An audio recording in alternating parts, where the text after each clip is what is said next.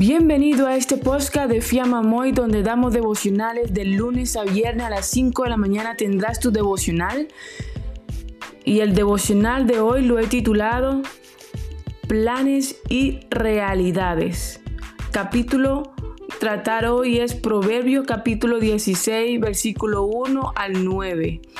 Versículo a tratar hoy es Proverbios 16:9 que dice así, la mente del hombre planea su camino, pero el Señor dirige sus pasos.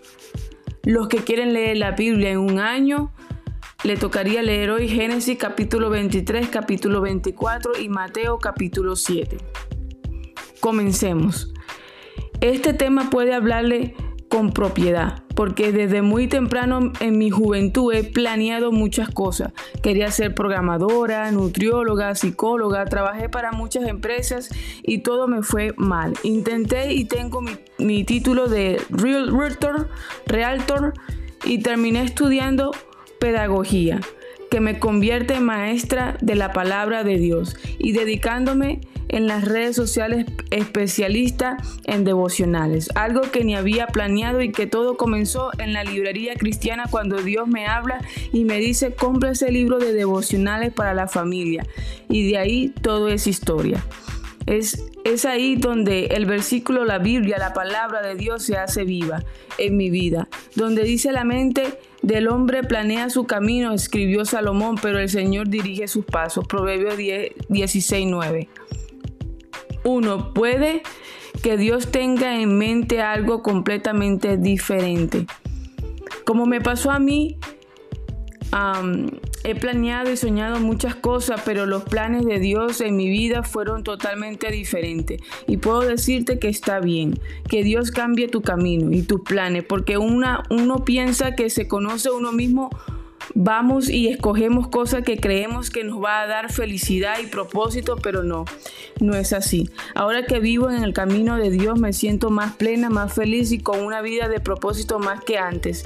Dios ha puesto nuevos proyectos y sueños en mi vida y me siento como una niña enamorada. Así que no tengas miedo que Dios cambie tu rumbo y tu sueño. Él te dará algo que va con tu personalidad, con tu gusto y tu manera de ser y te pone muy, muy, muy feliz. 2. Debemos estar abiertos al cambio de dirección señalado por Dios.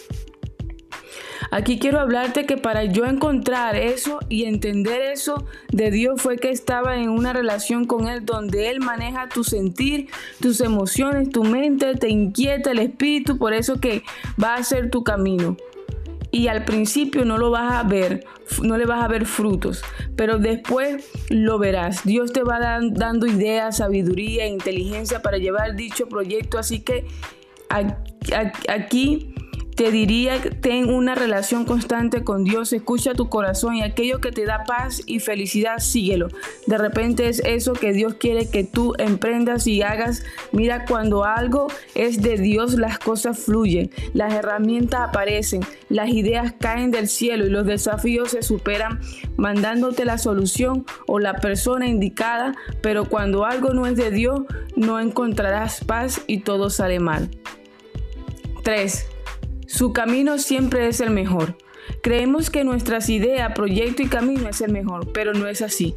Debemos, debemos estar abiertos a los planes de Dios porque ellos siempre son agradables, buenos y perfectos para tu vida. Sin temor lo manifiesto, porque lo he, visto en mi vida.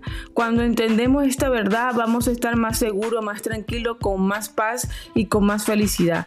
Así que déjate llevar por Dios con toda confianza. Él te guiará al mejor camino, a la libertad que tú siempre has soñado. Conclusión. La mano de Dios hará el camino por donde apunta su dedo y dirija sus pensamientos y deseos que son perfectos y mejores que los de nosotros. Amén por eso. Oración.